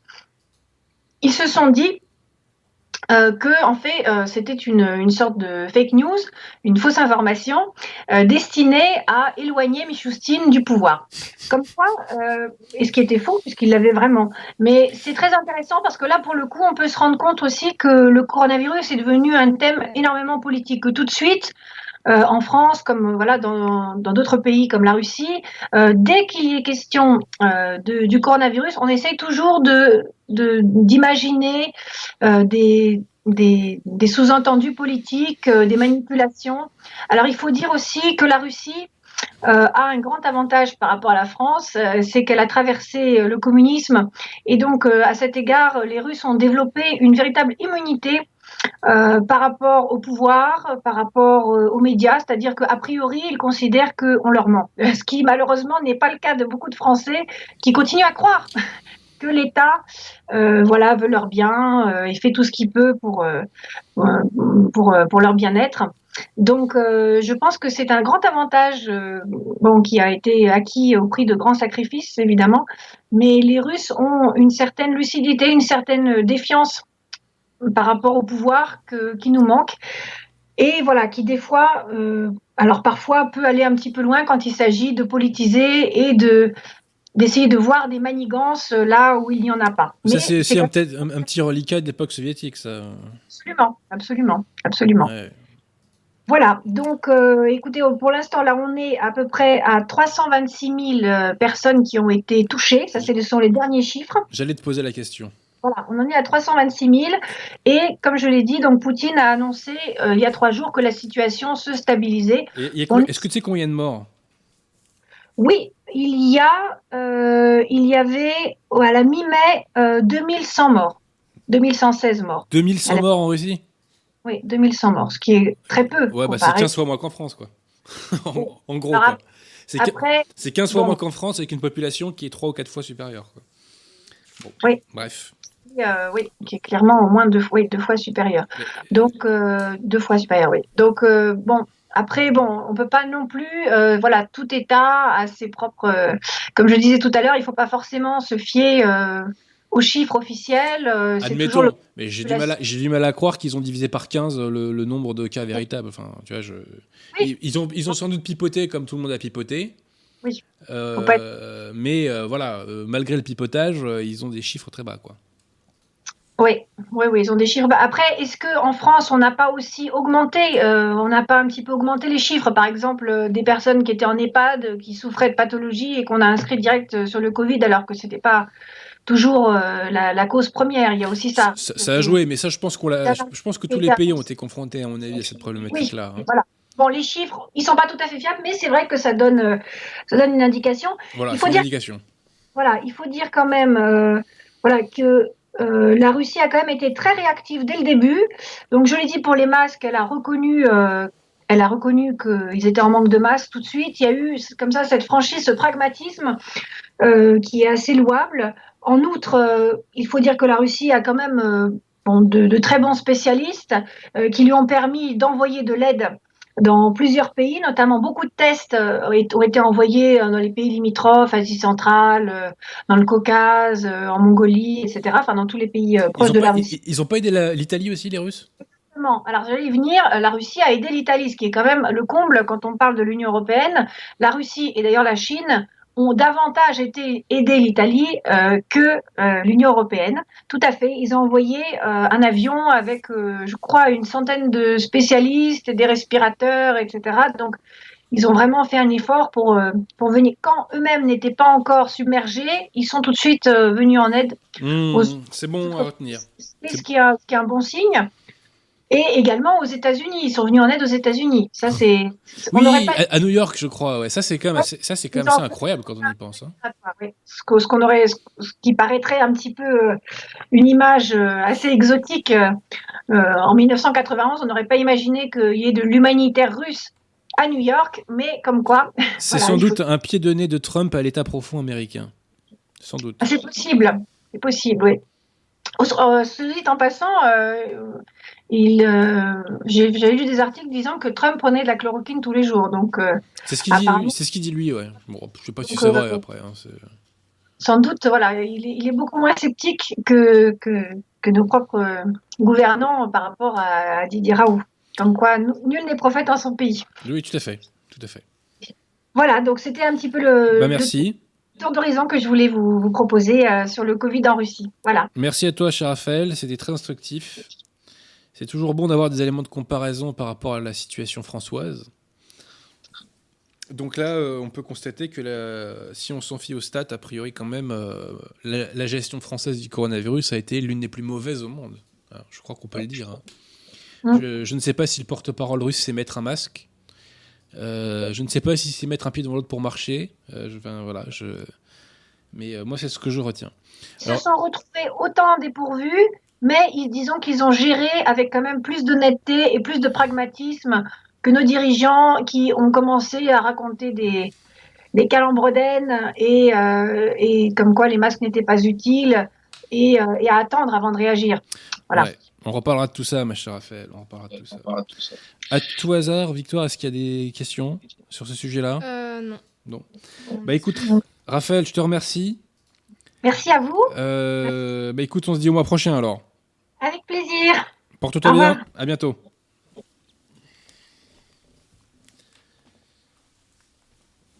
Nous avons donc achevé. euh, Pardon, excusez-moi, il faut que je parle près du micro. Voilà, je remercie Raphaël Leclerc pour euh, ses interventions de qualité. Euh, puisque, comme je l'ai plaidé tout à l'heure, hein, c'est par la qualité que nous triompherons. Euh, puisque c'est autour d'elle, euh, autour de la qualité française, que s'agrégeront, s'agrègent déjà d'ailleurs, les éléments sains de la société. Voilà. Alors, À tout hasard, Victoire, est-ce qu'il y a d'autres questions Euh, tout oui. court Alors, euh, merci à Jean RSA pour son deuxième don. Euh, Jean RSA, il veut nous faire croire qu'il aurait ça alors qu'il lâche des ronds comme ça? Hein, Pas à, à la, nous, pas à nous, pas à nous. pas à la poubelle, les éditions Saint-Rémy pour complotisme? Non, non, pas du tout. Ils font des très bons Mhm. bouquins, l'édition Saint-Rémy. Euh, merci à Jocelyn pour son don. Quel, euh, quel livre lire pour connaître euh, les bonnes mœurs catholiques, les bonnes mœurs catholiques pour un Nietzschéen défrancisé? Euh, bah, il faut commencer peut-être par lire le catéchisme de Saint-Pédis. hein. Ça, c'est la base. hein, puisque ce qu'il faut bien comprendre, quelle est la différence entre un catholique et un païen? J'entends par païen toute personne qui n'est pas catholique et qui n'est voilà, pas catholique. Je, je la simple. C'est que la vie du catholique est centrée sur la problématique de l'état de grâce et de rester en état de grâce, c'est-à-dire de ne pas commettre ce qu'on appelle le péché mortel, qui vous font part de la, grâce sanctifiante. Bon. Et ça, moi, à titre perso, c'est le catéchisme Saint-Pédis qui me l'a gravé dans le cerveau. Voilà. Donc j'invite les gens à lire le catéchisme Saint-Pédis, qui est très facile à lire par ailleurs, et que vous pouvez trouver donc en libre consultation sur le site Saint-Libert. Voilà. hein. donc allez sur le site Saint-Libert. Et il y a aussi la théologie morale du cardinal, comment s'appelle-t-il? Je crois que c'est Gousset, mais je suis pas sûr. C'est à vérifier. Euh, euh, je crois que c'est ça, théologie morale du cardinal Gousset, mémoire. Mais la première étape, c'est le catéchisme de Saint Pidis. Voilà. Ça, c'est la base de la base. Euh, Merci à Adrien Gallien pour son deuxième don, il me semble. Et c'est toujours les mêmes qui lâchent du pognon, les Oui. gars, là. hein. Pas sérieux, hein. Euh, Comptez-vous inviter Marion Sigaud? Euh, non, pas spécialement. J'ai rien contre elle, hein, mais c'est pas, c'est pas prévu, quoi. Euh, Merci à Marouane Alami pour son don. Que pensez-vous de Valérie Bugot? Euh, je connais pas vraiment. Enfin, j'ai vu passer deux trois vidéos, euh, mais euh, je connais pas plus que ça. J'ai pas lu ses bouquins. euh, donc, à ce stade des choses, je n'ai pas vraiment d'opinion là-dessus. Et vous, Monsieur Pierre Tirmont, vous en pensez quoi? Non, par contre, je confirme que c'est bien le Gousset, le cardinal Gousset. Voilà. Je connais pas. Donc, Cardinal Gousset, Théologie morale Cardinal Gousset, que vous pouvez acheter sur les éditions Saint-Rémy. Je tiens à le dire. Puisqu'on parlait des éditions Saint-Rémy, je rebondis. Voilà. Euh, Merci au Lion de Jérusalem pour son don. Que pensez-vous du géocentrisme et de l'inhérence biblique? Alors, euh, l'inhérence biblique, bah, c'est un dogme de foi. hein. Euh, il n'y a pas d'erreur dans la Bible. Il n'y en a pas ni erreur ni fausseté. C'est un dogme de foi. Et, euh, et voilà, donc euh, moi, je n'ai pas grand-chose à dire là-dessus. hein. La Bible ne se, prononce pas sur le, géocentrisme ou, l'héliocentrisme, euh, à ma connaissance. Mais pour ce qui est de euh, l'inhérence biblique, le fait que, donc il n'y a pas d'erreur, alors je précise, c'est que il n'y a pas d'erreur dans la Bible et les conseillers vous disent il n'y a pas d'erreur en matière de foi et de mœurs. C'est vrai, mais il s'arrête là. Non, non, non. Il n'y a pas d'erreur scientifique et historique non plus. C'est de foi. Léon XIII l'a enseigné euh, dans une encyclique qui s'appelle Providentimus, je sais pas quoi. Enfin, on en reparlera bientôt dans mon bouquin sur le magistère. Et Pie XII est venu confirmer derrière, sachant que Pie n'a pas besoin de confirmer. Mais euh, c'est un dogme de foi. hein. Donc là-dessus, les catholiques, que les catholiques, pardon, euh, nos amis de la secte conciliaire, ils se dégonflent un peu. hein. Il n'y a pas d'erreur dans l'Ancien et dans le Nouveau Testament. On valide 100% de l'Ancien et du Nouveau Testament. 100%. Euh, Merci à, À la poubelle, le martionnisme. Merci à Julien Thiolet pour son don, deuxième don. Que pensez-vous des zététiciens? Comme C'est- euh, la tronche en biais. euh. J'en pense rien, ils m'indiffèrent complètement. Je ne suis pas Mm. ce qu'ils je ne suis pas ce qu'ils font. Voilà, donc qu'ils viennent me clasher sur les sujets que je connais un peu, ça, on peut peut-être rigoler un petit peu, quoi. Voilà. Après, euh, eux, sans doute, euh, euh, peuvent-ils me mettre à mal sur les sujets qu'eux maîtrisent et que moi je ne maîtrise pas. Mm. Mais bon, voilà. Après, je ne suis pas spécialement intéressé à ces gens-là. Je ne suis pas scientifique de formation. Donc, euh, ce qui serait bien un jour, c'est qu'un scientifique de formation euh, prenne ma place à Radio Athéna et qu'il anime justement une émission euh, sur les sujets scientifiques qui sont minés également par l'idéologie dominante. Ça serait, je pense, une très bonne chose. Donc, avis aux amateurs. Avis aux amateurs, voilà. Je n'ai pas d'autres questions. Alors, je vais en profiter pour moi passer une annonce qui concerne les éditions Altitude. Nous recherchons des dessinateurs pour faire des couvertures. Euh, Rappelez-vous, j'ai fait euh, rééditer il y a maintenant, euh, le temps passe vite, deux ans, Les aventures de Dupin d'Edgar Poe, que Jonathan Sturel d'ailleurs enfin, sur, sur lesquels Jonathan Sturel a fait une petite intervention il y a quelques mois de ça. La couverture de cette réédition était un dessin original fait par un artiste. Mais cet artiste, malheureusement, euh, n'est plus vraiment disponible, n'a plus le temps, l'énergie et la volonté euh, de euh, faire des couvertures pour nous. Dès lors, je fais un appel aux gens qui ont les capacités techniques de faire ce type de couverture, notamment pour des rééditions potentielles de littérature, mais pas que, bah, de prendre contact avec nous. Donc vous allez sur le site internet d'édition Altitude, il y a nous contacter. Donc s'il y a des euh, dessinateurs que nous payons bien sûr, hein, euh, qui veulent, euh, bah, qui se sentent capables de faire ces couvertures, eh bien ma foi, ça sera avec grand plaisir. Ma grande fierté, enfin l'une de mes grandes fiertés pour les éditions Altitude, c'est justement la qualité des couvertures. Vous voyez Qui sont d'ailleurs très différentes les unes des autres. Vous prenez La France vit contre elle-même, L'infaillibilité pontificale ou L'affaire Dreyfus, ce sont trois couvertures assez différentes. Mais je suis très fier de la qualité donc, de ces couvertures. Et donc pour, pour continuer ce mouvement, eh bien voilà, je, je suis à la recherche, enfin, nous sommes à la recherche de dessinateurs qui auraient euh, le niveau pour faire des couvertures pas belles, magnifiques. Des couvertures magnifiques. Voilà. Mm. Comme celle du Dupin que j'aime beaucoup. Voilà. Donc euh, là encore, je dirais euh, avis aux amateurs. Voilà. Et je Euh, précise juste, euh, avant que de te recéder la parole, ma chère Victoire, que les éditions Altitude vont avoir beaucoup de pain sur la planche dans les mois à venir, puisque si la Providence le veut, eh, eh bien, il y a mon bouquin sur le magistère qui devrait sortir bientôt, une réédition très importante à mes yeux, dont on reparlera, je pense, mon deuxième Dreyfus, euh, et j'en passe et des meilleurs. Voilà. Est-ce qu'il y a d'ultimes questions, Victoire Dis-moi? Oui, alors euh, merci à Raph AVL pour son don. Quel conseil donner pour propager la nouvelle opinion publique et le patriotisme dans les banlieues et quartiers sensibles? J'y viens moi-même. Bon, écoutez, euh, je vais être franc avec vous, c'est pas tout à fait ma, ma cible prioritaire, mais il y a des gens bien partout. Et euh, en allant à la messe hier, Adrien Abosi va à des messes clandestines, attention. là. Euh, sur une partie du chemin, donc, euh, euh, j'ai pris le bus et j'ai été reconnu par un maghrébin qui m'a salué, très courtois, propre sur lui, donc pas la caillard de base, hein, s'en faut. Voilà, donc il y a des gens bien partout et il y a des voyous partout. Hein, bon. Alors, ma chère Victoire, la, la- la vraie question c'est comment propager la nouvelle opinion publique tout court? Monsieur Pierre de Tirmont, comment propage-t-on la nouvelle opinion publique En un mot, en un mot? Écoutez Radio Athéna. Non, non, non, en un mot, un seul, un seul, un seul, un seul.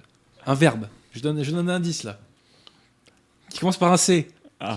Bah voilà, mais, mais, mais heureusement Victor est là quand même. dire hein. prier dans une Non mais, musique. non, mais monsieur euh, Pierre de Tirmont, qu'est-ce que ce manque de sérieux là euh? Non, mais- Je hein. tellement. et ouais, voilà, et voilà. Donc écoutez Victoire, il faut cliquer. Voilà, il faut cliquer. Et très concrètement, cette question du clic est plus sérieuse qu'elle n'en a l'air. Pourquoi? Eh bien, j'ai déjà évoqué à plusieurs reprises, mais c'est toujours un plaisir pour moi de cogner sur les trolls de droite. Les trolls de droite, sachez une chose, chers auditeurs de Radio Athéna. Ils sont fabuleux. Ils sont plus beaux que vous, plus forts que vous, plus intelligents que vous, euh, plus tout, plus vertueux, plus ceci, plus cela. Ils sont d'ailleurs tellement courageux qu'ils restent planqués derrière leur pseudo et ne font rien. Et je note que je parle pas que de mon cas quand je dis ça, je parle de différents acteurs de la nouvelle opinion publique, de la nouvelle opinion publique, pardon. euh, très peu de gens sont relayés par, je dirais, des particuliers. Très peu. On est très très peu relayés parce que les gens ont peur. Et en particulier ces trolls de droite, ils ont peur de relayer, donc d'être isolés socialement en raison du relais de vidéos entre guillemets nauséabondes. Donc ces champions du courage, ils n'osent pas cliquer. Pathétique. Pathétique. Donc messieurs, petit message, quand on est des planqués, on ne tire pas dans le dos des gens qui sont sur le front médiatique. Voilà. Simple, d'essence élémentaire. C'est tout. Voilà. Mais pour le reste, eh bien, continuons à produire du moins je l'espère, je l'espère, de la qualité française. Et en un mot, Monsieur Pierre-Timon, Cliquez. mais voilà. Et je précise qu'il y a beaucoup de figures qui émergent. Il y a des chaînes YouTube qui émergent, comme celle de Deus Est. Il y a le collectif Saint-Robert Bellarmin qui se densifie petit à petit d'année en année. Il y a euh, Guillaume Fonazol, il y a Pierre Joly, il y a Paul-Étienne Pierrecourt. Donc il y a quand même une génération montante de plumes catholiques euh, qui arrivent, qui ça va prendre du temps pour qu'elles émergent davantage, je dirais, en termes de surface. Euh, mais Rome ne s'est pas fait en un jour. hein, voilà. Par ailleurs, il y a Alain Pascal qui se fait, euh, je dirais, une nouvelle jeunesse médiatique grâce à Internet, parce qu'il n'était pas dans ces rouages-là. À la base, Alain, c'est pas tout à fait sa génération, hein, les nouvelles publiques. Mais Alain, euh, je dirais, découvre, ou plutôt un nouveau public découvre les œuvres d'Alain Pascal qui se vendent de mieux en mieux, et j'en suis vraiment très heureux. Euh, saluons d'ailleurs euh, Alain, hein, euh, qui fait vraiment un travail remarquable, et qui est quelqu'un de bien en plus. Voilà, ce qui ne retire rien. Parce qu'il y a tellement de démons qui émanent de ce pseudo-camp national et dissident, que quand il y a quelqu'un de bien, bah, je le relève. Voilà, tout simplement. Donc, en un mot, cliquez, bande de chers amis, n'est-ce pas, monsieur pierre Euh, merci à Jocelyn pour son don. Que pensez-vous de Jordan Peterson euh, et sa vision Il a écrit sa vision Bible, mais à mon avis, c'est sa vision. euh, Eh bien, je connais Michael Jordan, Ah. euh, mais je ne connais pas euh, Jordan Peterson. Donc, euh, ben, en fait, alors il y a des gens qui ont des opinions sur des sujets qu'ils ne connaissent pas. Par exemple, beaucoup de gens qui ont une opinion sur mes livres sans les avoir lus. Moi, je n'ai pas ce talent-là, je dois dire. Donc, je, je n'ai rien à dire dessus. Voilà. Euh, merci à Makia MK pour son don. Que pensez-vous de Philippe le Bel et les Templiers, victimes ou coupables? Auriez-vous des ouvrages à recommander sur le sujet? J'ai- pas creusé euh, le, le- le- spécialement le cas des Templiers, euh, mais a priori, si le pape a validé, c'est qu'ils étaient coupables. Par contre, Philippe le Bel, euh, il nous a mis dans la mouise parce qu'il est indirectement responsable de la mort d'un pape, et ça, on l'a payé très très très très cher. Et je salue solennellement aujourd'hui la mémoire de Boniface VIII, du pape Boniface VIII. Et quand nous serons au pouvoir, eh bien, nous irons rendre hommage à Boniface VIII. Voilà. Ça, c'est l'une des casseroles de la France à travers l'histoire, la façon dont elle a traité Boniface VIII. Ici, au journal de la Réaction, nous défendons la mémoire de Boniface VIII, auteur d'une encyclique fondamentale, Unam Sanctam, qui est niée par la fraternité Saint-Pie X. Même si vous la trouvez sur son site à la porte latine, de fait, elle nie euh, son contenu, puisque dans Unam Sanctam, il est dit que un catholique doit être soumis au pape, tout simplement, et que nos amis de la fraternité, quoique ralliés à la secte conciliaire, eh bien, ma foi, ils ne sont pas soumis et ils n'assument pas les bergoleries. Voilà. Tout simplement. Euh, merci à Donc, Arnaud. Donc, oui. saluons encore une fois la mémoire de Boniface VIII. Merci à Arnaud Moreau pour son don. Que pensez-vous des livres d'Hervé Rissen Euh, J'en ai pas beaucoup lu, mais euh, Hervé Rissen est quelqu'un euh, avec qui on peut discuter. Avec Hervé, nous avons des différents euh, spirituels, je pense que ça échappait à personne, des différents politiques. Mais j'aime beaucoup parler avec Hervé. Alors, j'ai pas eu l'occasion de le faire très souvent, parce qu'on peut échanger. Voilà, on peut discuter. Euh, Hervé Rissen n'est pas ce que j'appelle un judéo-centré. Euh, il n'est pas philosémite, hein, je crois que ça a échappé à pas grand monde. hein. Mais c'est quelqu'un euh, avec qui on peut échanger. Donc, malgré nos différents spirituels et politiques, on peut échanger avec lui et il dit des choses, il fait des analyses intéressantes sur d'autres sujets que la question juive. Je- Voilà, il n'a pas forcément l'occasion d'en parler beaucoup euh, pour l'instant, mais euh, sur la politique intérieure, etc., euh, il, il a des avis pertinents. Voilà. Donc, avec Hervé, nous avons des différends, euh, mais je respecte l'interlocuteur qu'il est. Voilà. Merci à, à Pierre Taffanelli pour son don. Oups, j'ai cliqué chef. Bah ouais, il faut cliquer, hein. pour On tout il faut cliquer. hein. Euh, merci au, au lion de Jérusalem pour son don. Je, je pense que c'est le deuxième, non? Ouais, ouais, c'est ça, ouais. Euh, la, propaga- la propagation de la foi catholique gagnerait-elle à être épaulée par l'enseignement de créationnisme? Mais attendez, les gars, euh, le créationnisme, ça n'existe pas, c'est la foi catholique. Voilà, donc on- comme je on l'a déjà dit, monsieur pierre Tirmont, s'il y a des gens qui pensent qu'ils descendent du cochon, mais les mecs, faites votre vie, il n'y a pas de souci, hein, franchement. voilà, hein, je veux dire, euh, on n'y peut rien, quoi. Je veux dire, c'est. S'il y a des gens qui pensent qu'ils descendent du tétard, Du dindon, s'il te plaît. ou du dindon, ou de ce que vous voulez, mais faites votre vie, les gars, il n'y a pas de problème, hein. Y a pas de problème. Moi, quand je me regarde euh, dans la glace, ou quand je regarde M. Pierre de Tirmont, je vois pas trop de, de points communs avec le cochon. Bon, voilà, après. Ou du macaque, voilà, il y a des gens qui pensent du macaque. Donc, allez sur Google Images et vous tapez macaque. Voilà. Donc, le créationnisme, euh, entre guillemets, ça n'existe pas. C'est la foi catholique. Voilà, c'est tout. C'est tout. Euh, C'était la, la dernière question. Bon, bah, on va pas faire de zèle, puisque euh, je pense qu'on a passé les messages qu'il fallait passer. Et euh, voilà, bon, bah écoutez, je vous dis donc à la prochaine fois, dans deux semaines. Ça sera un rendez-vous de la littérature aux côtés de Jonathan Sturel. Et d'ici là, bah écoutez, euh, lisez, priez, convertissez-vous, et puis allez lire le catéchisme Saint-Pédis. Voilà. Que tout le monde se porte bien, et à très bientôt.